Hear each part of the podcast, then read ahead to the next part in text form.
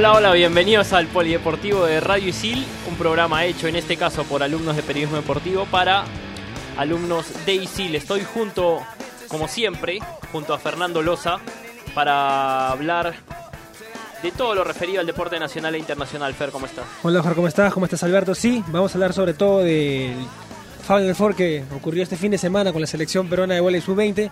Lamentablemente ah, quedamos cuarto puesto, cuarto lugar. Se compitió, pero parece que no alcanza. Y demostramos una vez más que estamos varios escalones por debajo de las demás selecciones, ¿no? Alberto, ¿cómo estás? Hola Fernando, hola Oscar, ¿qué tal? ¿Cómo están? Muy buenas tardes. Bueno, sí, empezamos un nuevo programa. Hoy, por ejemplo, se abrieron las inscripciones para que pueda Correcto. asistir más gente al tema de los voluntarios para Lima 2019 en una ceremonia que se realizó, si no me equivoco, en el Centro de Convenciones de Lima, donde estuvo ahí varios eh, personajes. Estuvo Carlos Newhouse, presidente de, de Copal. Estuvo también algunos futbolistas como el Checho Ibarra. Estuvo también, si no me equivoco, eh, Roberto Palacios.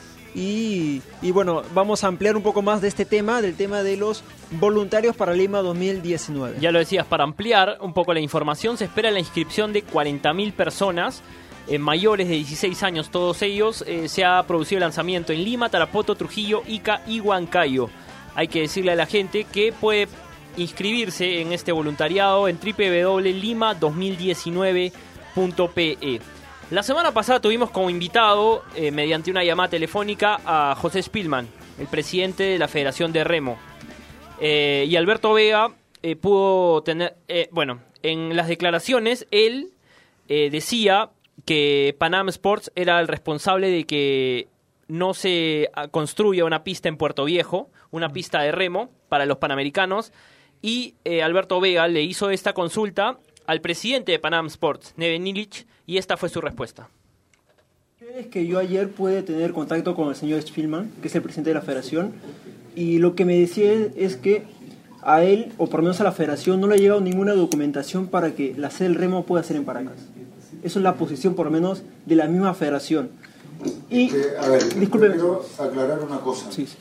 Eh, si bien existe todo el respeto del mundo por las federaciones locales, no son parte de las decisiones. Ok. La única que toma, que puede tomar una decisión es la Confederación Panamericana de Remo en este caso. Y el presidente de la Confederación Panamericana de Remo ha aceptado que la competencia se haga en Paracas bajo ciertas condiciones que nosotros debemos cumplir. Hace un año vinimos acá y obviamente estábamos preocupados, eso no se lo ocultamos a nadie. Pero hoy día, y después de 15 meses de trabajo de- del equipo de Copal y, y Carlos está acá, así que eh, los méritos también son de él. Eh, lo que yo he visto hoy día es algo que, que a ustedes como peruanos debiera hacerlo sentirse orgullosísimos. Es espectacular el trabajo. Bien, ahí estaban las palabras de Neven Illich, presidente de eh, Panam Sports. ¿Quedaste contento con su respuesta, Alberto? A ver, lo que sucede es que cuando entrevistamos al presidente de la federación, él nos había hablado y también cuando entrevistamos a Renzo León, Exacto. él nos dijo, para que nosotros podamos competir en Paracas, las competencias se van a iniciar 4 de la mañana, por lo menos, 4 de la mañana por lo menos. Entonces, lo que nos decía Spielman es de que, a pesar de que nosotros tenemos la convicción de poder seguir intentando en que la sede sea en Puerto Viejo, lo que nos dijo después eh, Neven English es de que las decisiones que se toman dentro de Copal no vienen no vienen a ser referenciadas o no toman en cuenta lo que puede opinar una federación. Entonces, si podemos sintetizar todo esto, la Federación de Remo tiene una posición donde para ellos la sede tiene que ser en Puerto Viejo. Para Copal, para Neven Illich, para Panam Sport, que es la que representa finalmente Neven Illich, va a ser y se va a desarrollar en Paracas. Ahora, aquí hay que poner en contexto todo, porque lo que nos decía Spielman es de que si se invierte eh, en la sede en Paracas, se va a colocar infraestructura temporal, ¿ok? Que viene a ser overlay. Si, esta, si esta infraestructura eh, va a estar por cierto tiempo, después, cuando termine los juegos, cuando termine los juegos ya no se va a poder desarrollar más remo en esa ciudad, en Paracas. ¿Por qué? Porque el tema de los vientos va a complicar.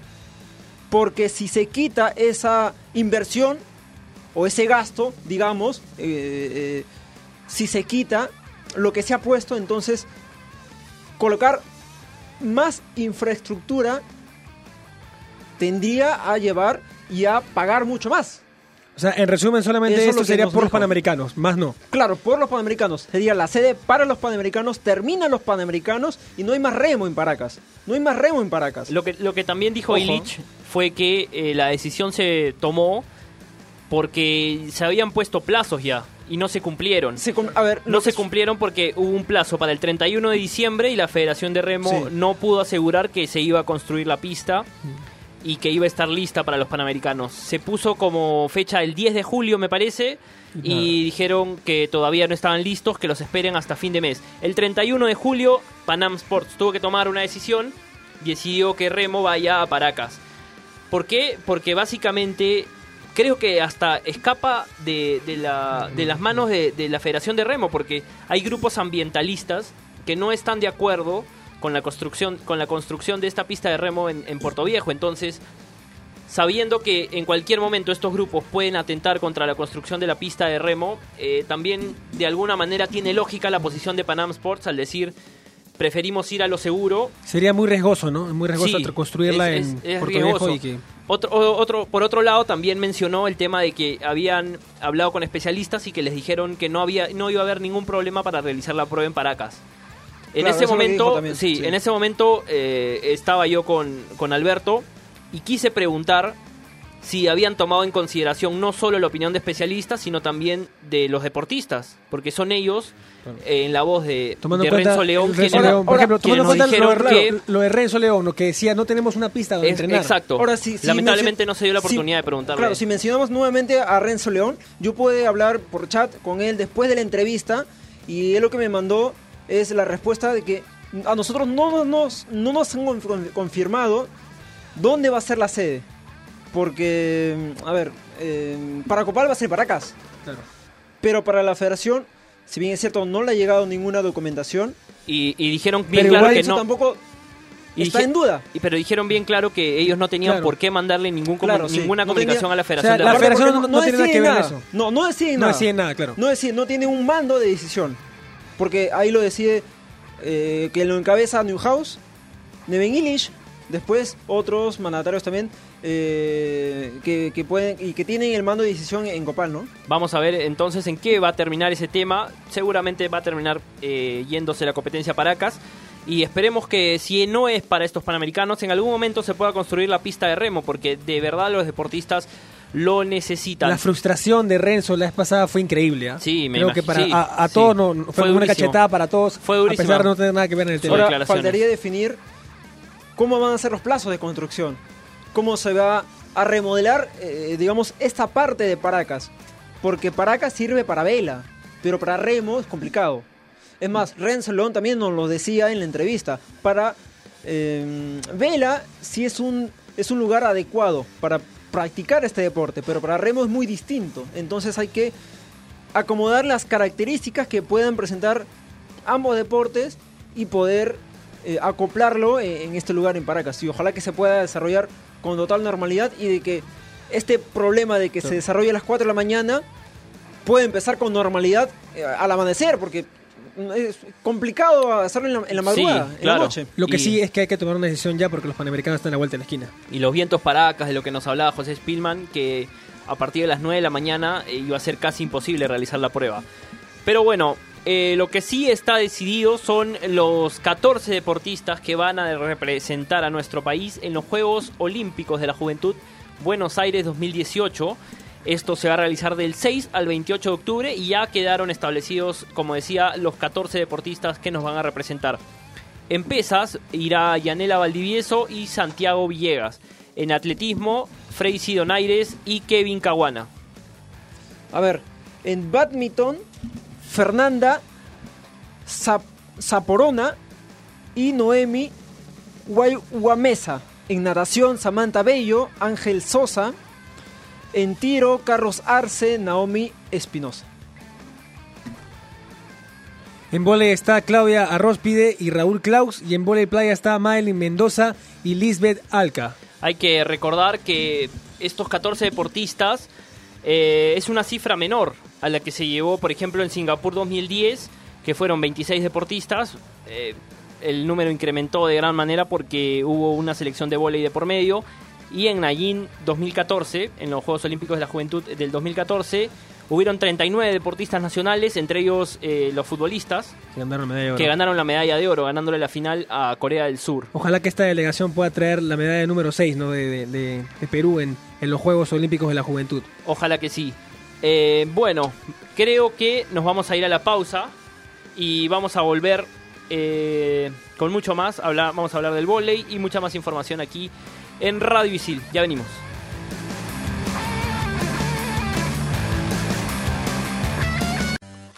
Estudia animación 3D en ISIL, la única carrera en el país avalada por Studio Arts de Hollywood. Estudia en ISIL y aprende haciendo. Aprende comunicación integral de la mejor manera, trabajando para clientes reales. Estudia en ISIL y aprende haciendo. Estudia nuestras especialidades de computación e informática en ISIL y podrás obtener las certificaciones más destacadas de la industria. Estudia en ISIL y aprende haciendo. Más información en isil.p.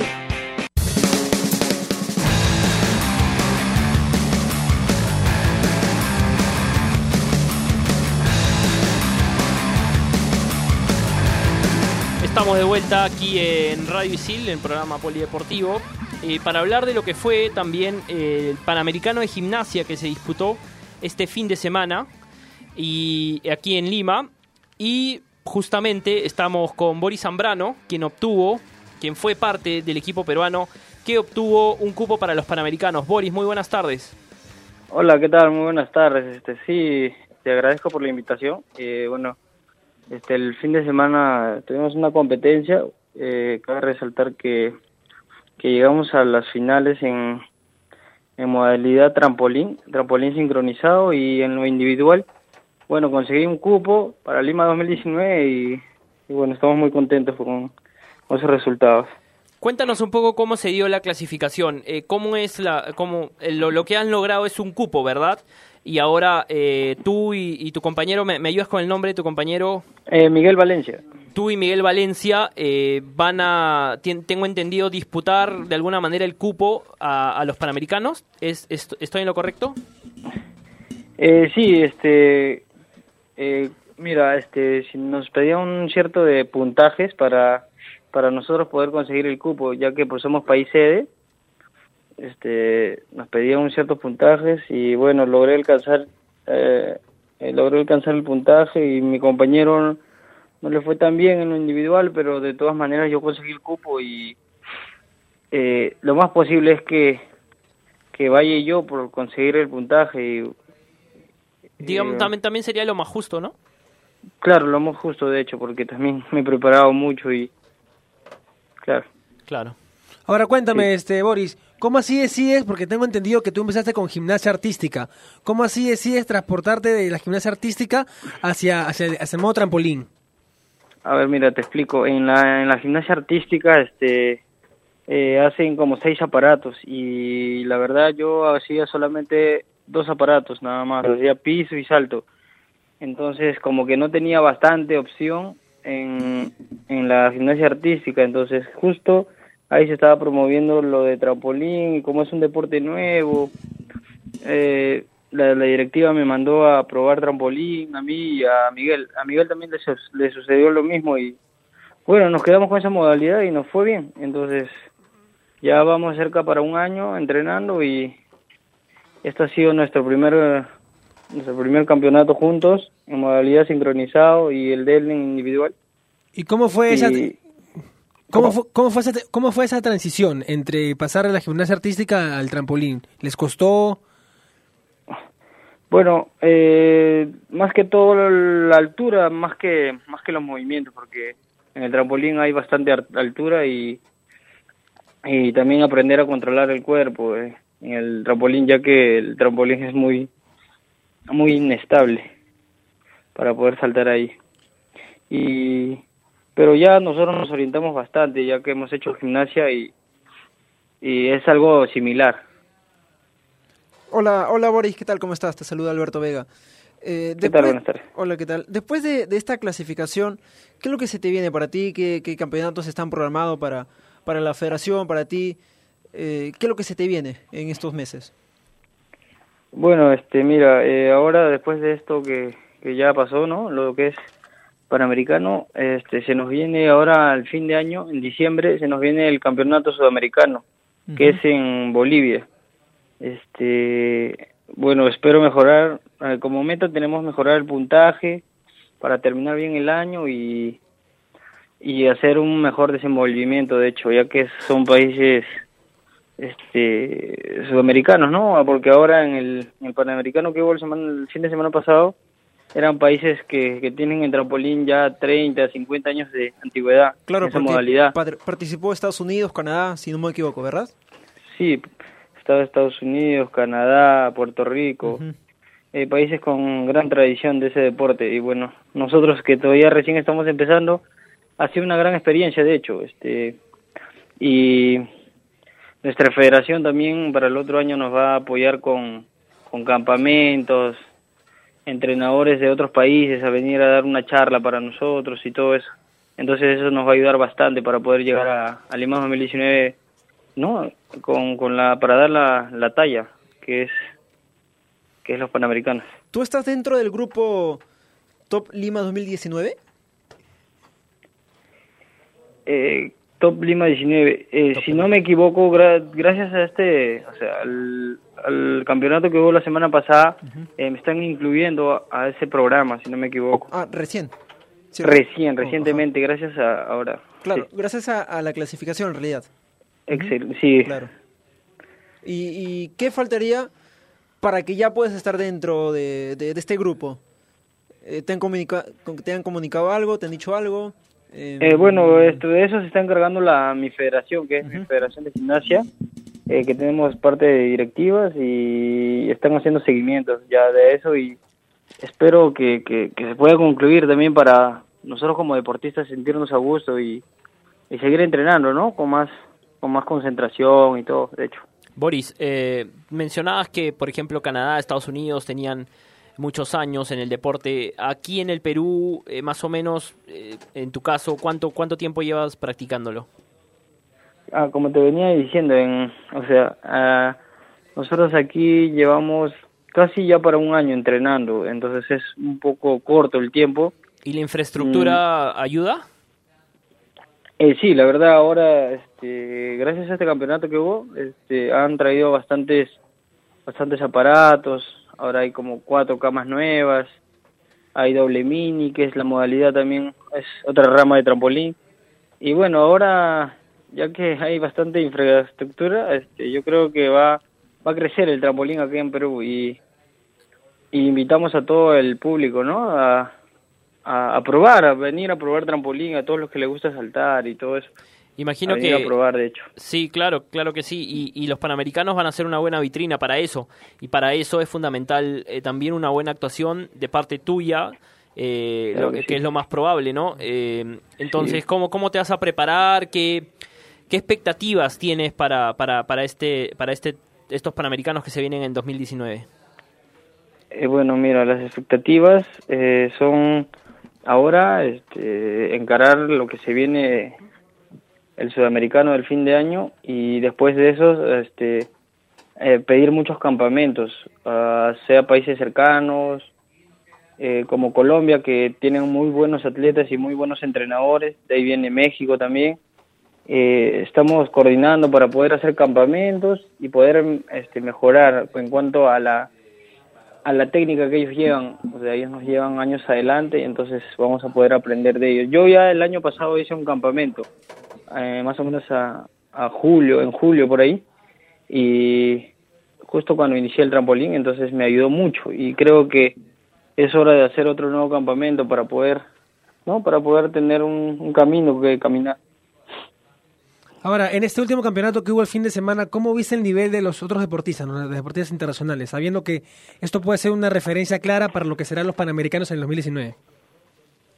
Ah, claro que sí, sí. De hecho, este, si nos comparamos a nivel Norteamérica, ¿no? Este, Estados Unidos, Canadá, ellos son muy, muy buenos, trabajan eh, muy correctamente y bueno, para nosotros solo nos faltaría, o sea, tampoco es que estemos a, a otro a otro universo ni nada, sino que hay que trabajar más, hay que hay que dedicarnos más, de hecho, y hay que concentrarte solo en, en entrenar, nada más.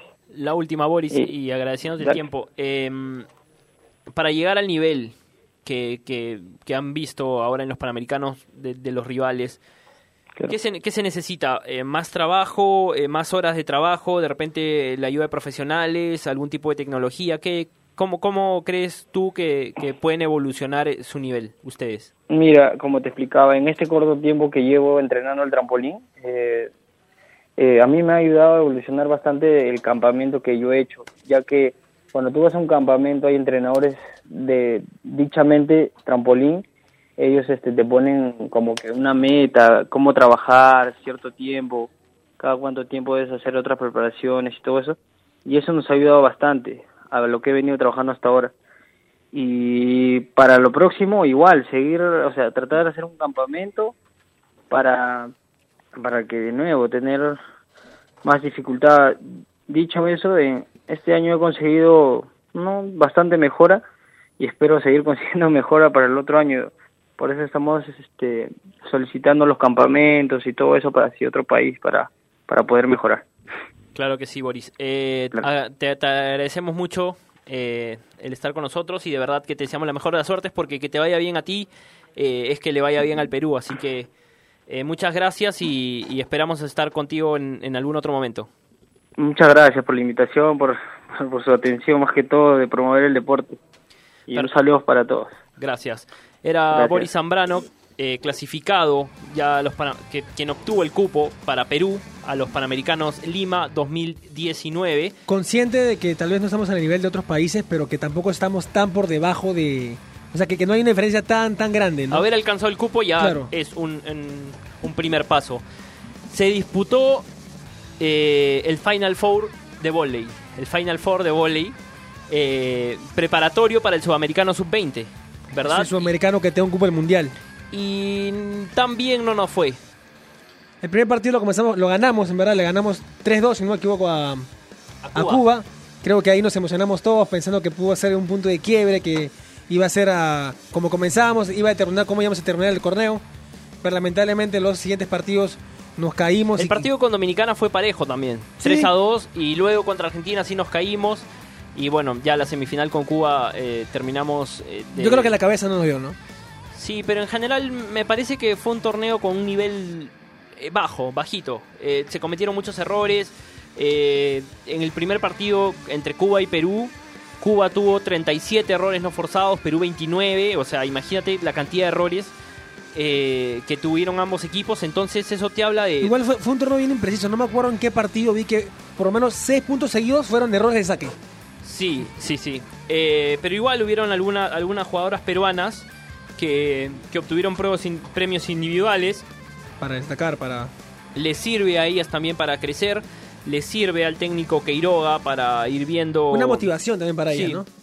Y, el- y, el- y el- y lo que el- y lo que nos contaba el técnico, bueno, no nos contaba, lo que contaba el técnico a la prensa era que mm, la- ellos, ellas habían tenido una gira previa a este Final Four y que eso les pudo haber pasado factura porque las chicas ya estaban obviamente cansadas del viaje, de haber jugado otros partidos, entonces eso también pesó en el nivel que mostró la selección. No quiero caer pesado, pero me parece que es un- como una cierta excusa, ¿no?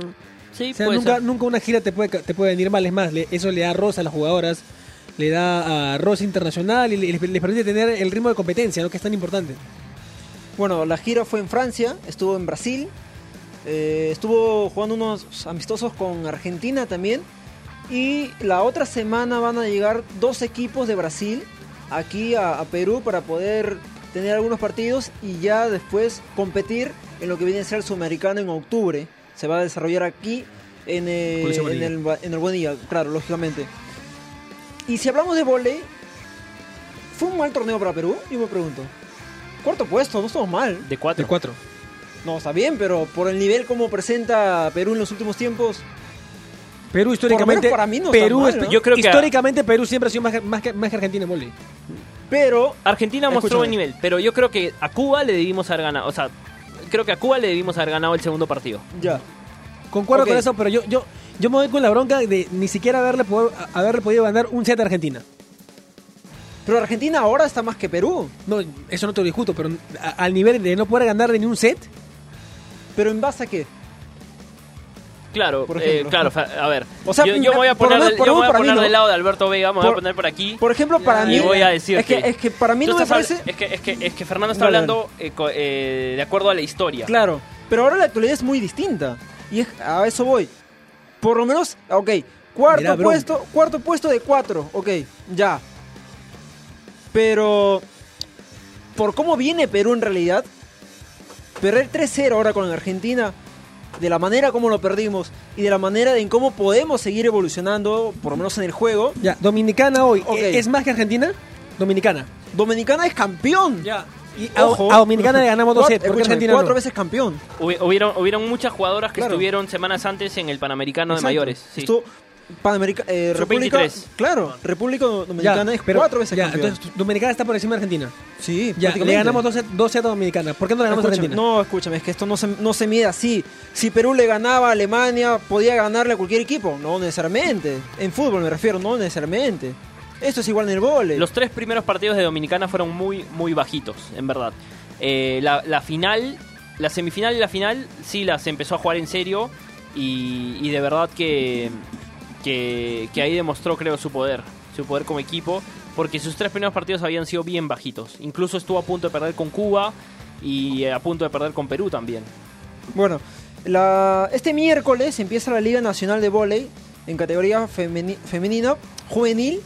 Ya estamos a poco nomás de poder empezar, a pocos meses de poder empezar la Liga Superior de Vóley, donde ojalá que se pueda acomodar ese tema del calendario porque los Juegos Panamericanos empiezan en julio. Pero hay una gran duda por ese tema de que Paco Herbaz va a tener pocas competencias con la selección antes de enfrentar a los Panamericanos. Y la liga prácticamente está terminando entre marzo y abril. Y solamente nos quedarían abril, mayo, junio y mitad de julio, dos meses y medio, con Paco Herbaz como técnico. Entonces, por ahí me parece que habría que ver cómo va el tema de la Liga Nacional Porque me parece para que... poder, poder estructurar bien, eh, eh, el- el, digamos, cómo va a ser el calendario de la liga. Me parece que hoy no estamos en condiciones de radar nada, ¿no? No, no, no, podemos no. radar tiempo. Hay que, hay que ver si para la próxima semana podemos conseguir al, al profe Herbaz, para que Ojalá, nos comente sí. un poco, un poco Ojalá eso. que, que podamos conseguir. ¿Te quedaste con Una bronca, nota. Fer, con lo que dijimos hace un rato? No, para nada. Quien tuvo bronca el fin de semana fue Serena Williams. Sí, mucha bronca. Eh, eh, lo de. Serena Williams ha sido un tema bravo, ¿ah? porque de verdad que tuvo una muy mala participación en la final. eh, diga, bueno, vamos a poner a darle el mérito a Osaka, que tuvo una muy buena final, le ganó el primer set sin ninguna discusión. Camino también iba a ganarle el segundo set y Serena empezó a perder los papeles. eh, creo yo sin, sin ninguna lógica porque era claro que su entrenador le había dado algún tipo de indicación desde la tribuna y luego mezcló, empezó a mezclar temas de sexismo y temas que no venían al caso, insultó al árbitro, le dijo ladrón, eh, perdió los Espera, papeles. Pídeme exacto, perdón. sí. Es más, Serena Se Williams de le sí, le decía, yo tengo una hija, no puedo hacer trampa. Yo le enseño a mi hija cosas. Me debes una disculpa, le Me decía. debes una disculpa. Ves que algo, o sea, no- una Sí. cosa no tiene nada que ver Pero, con pero otra, ¿no? lo, que, lo que por lo menos rescato de todo esto es que al final, en la premiación, ella lo que dijo, no más abucheos a ella, porque ella se merece su reconocimiento. Es lo que dijo ella. Lógicamente, lo que Claro, más impactó fue... La última imagen que dejó no fue la, la óptica. Claro, la fue, fue su comportamiento durante el partido, en realidad.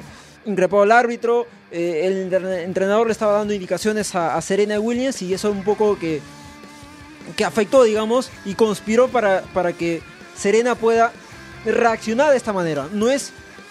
A ver, me parece que eh, hizo un total ridículo, es más, la ha sancionado con, si no me equivoco, 17 mil dólares. Sí. Que por- por que lo es menos un para ella sencillo, para ellos, sí. es, es algo mínimo, lo más preocupante en realidad, pero me parece que ahí hay un tema de, de poder controlarse en una dificultad que está presentando. sí, Hay, sí. que trabajar, hay que trabajar psicológicamente, ¿no? Sí, y es raro porque ella es una jugadora ya de trayectoria y, y- y sabe que, que hay partidos que los puede ganar como hay partidos que, que- que lamentablemente no le va a ir bien siempre. Entonces perdió los papeles definitivamente, se quedó sin US Open. Eh, ganó Osaka, eh, la japonesa. Por primera vez un deportista, sea femeni- una ten- un tenista, sea femenino en la rama femenina o en la rama masculina, logra ganar un torneo de Grand Slam. Y te cuento, Fer, ver, que hace unos años Pete Sampras ganaba su Grand Slam número 14. Exacto. Hoy, y, y bueno, y con eso se convertía en, la- en el hombre que más veces había ganado un Grand Slam. Hoy Federer, Nadal y Djokovic tienen 14 o más Grand Slams. ¿Estamos viviendo la mejor época del tenis? Yo creo que sí, ¿no? Djokovic este fin de semana le ganó el potro y obtuvo su Grand Slam número 14. Un buen partido, en verdad. ¿Ustedes qué les pareció el partido? A mí, a mí me, me encantó. 20, para, 20 Grand Slams ha ganado Federer, 16 Rafael Nadal y 14 eh, Novak Djokovic, que venció 3 a 0 a Juan Martín del Potro, que terminó eh, con lágrimas, porque había, había yo creo que... Lo del potro fue impresionante ¿eh? durante todo, todo el Sí, todo el torneo. Todo el Grand Slam, sí. Sí, y de verdad eh, da gusto porque eran dos, son dos deportistas eh, a los cuales las lesiones eh, Los les ha afectado mucho. Sí, les ha pegado duro. Han, han tenido buenas más, a Djokovic la lesión le, le- le- le perjudicó en, en su ranking ATP. Claro, Claro, cl- claro Lo mandó sí. a- a- al puesto 10, si no me equivoco. Hoy las cosas están un poco más claras también porque tanto Nadal, Federer y Djokovic ocupan los tres primeros puestos del ranking ATP. Entonces, ganadora en femenino Osaka, ganador en masculino Djokovic y de esta manera se terminó el eh, US Open. Y viene la Copa Davis, donde Perú no va a participar porque, digamos, perdió contra México y se queda dentro de la zona 2 de, del grupo Volvimos americano. zona, sí. Así que Y España el tiene próximo una año sí va a competir. y España tiene una baja para la semifinal, Sí. nada más y nada menos, una baja chiquita, ¿no? Chiquita. Que se llama Rafael Nadal. Un tal Que- Nadal, Sí, ¿no? un creo que tal Nadal ¿no? no va, no, no creo, no. No. Sí, el, ahora el, el, el capitán español ha dicho que hoy por hoy sin Nadal Francia es muy favorita para, para esa llave. Sí, sí, claro, ¿no? Y para, ter- y para terminar vamos con una, una mención a Julia Guapaya, una peruana nacida hace 91 años, tiene 91 años ella, y nos ha regalado una medalla de oro con récord mundial incluido eh, en lanzamiento de martillo en el Mundial de Atletismo Master, que se disputó en Málaga, España. Siempre, Así- siempre que un peruano gane es, es- es una buena noticia. Y, una, y más, imagínate de, de 91 años, una deportista, de verdad que es un ejemplo a seguir. Eh, ¿Tú haces deporte? Fer? Sí, fútbol. Sí. Fútbol, salgo a correr. Atletismo. No, salgo a correr, me, me- vivo, en San Borja, así que me, me bastante bonito, sin ningún problema. Ah. Bueno, vamos, vamos a ir a correr algún día de esto. Invítanos a correr. Sí. Bueno. Eh, se acabó el programa y nos vamos a reencontrar la próxima semana con mucha más información polideportiva. Gracias.